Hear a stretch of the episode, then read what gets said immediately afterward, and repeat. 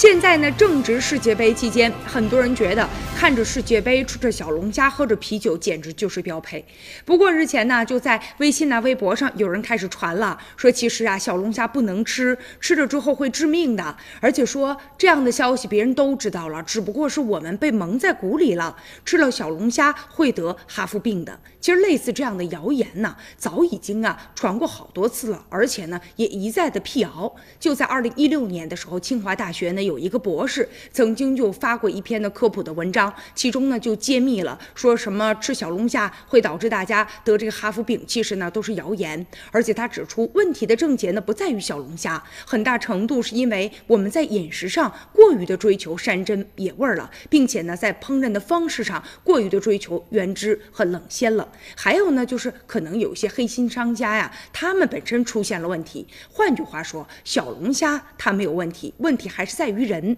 即便就是吃了之后可能会存在啊一些问题，也是由于呢养殖啊、运输啊、烹饪等等这些人工的环节可能会存在啊一些因素。所以说，在食品安全这方面啊，我们其实也不能过于的担忧了，说吃这小龙虾一定会对身体啊造成危害。医生也明确表示了，这小龙虾和哈弗病之间呢是没有必然联系的。其实之前呢，咱们也听说过，说这个腐乳啊不能吃啊，这腐乳吃了之后可能会致癌。其实呢，它呢是一个传统的美食。后来有人呢真的较起真儿来了，就经过研究发现，这腐乳呢不但不致癌，而且还有治疗癌症的效果。吃了之后还可以啊降低胆固醇、降低血压等等，有这样的功效吧。所以说咱们也不能一味的片面的去相信，否则的话，如果今天不让出吃土豆，明天呢不让吃小龙虾，那我们该究竟吃点什么呢？所以说呀，有的时候看似是虚惊一场，可能啊对于相关的一些养殖业呀、餐饮业确实会造成一定的危害，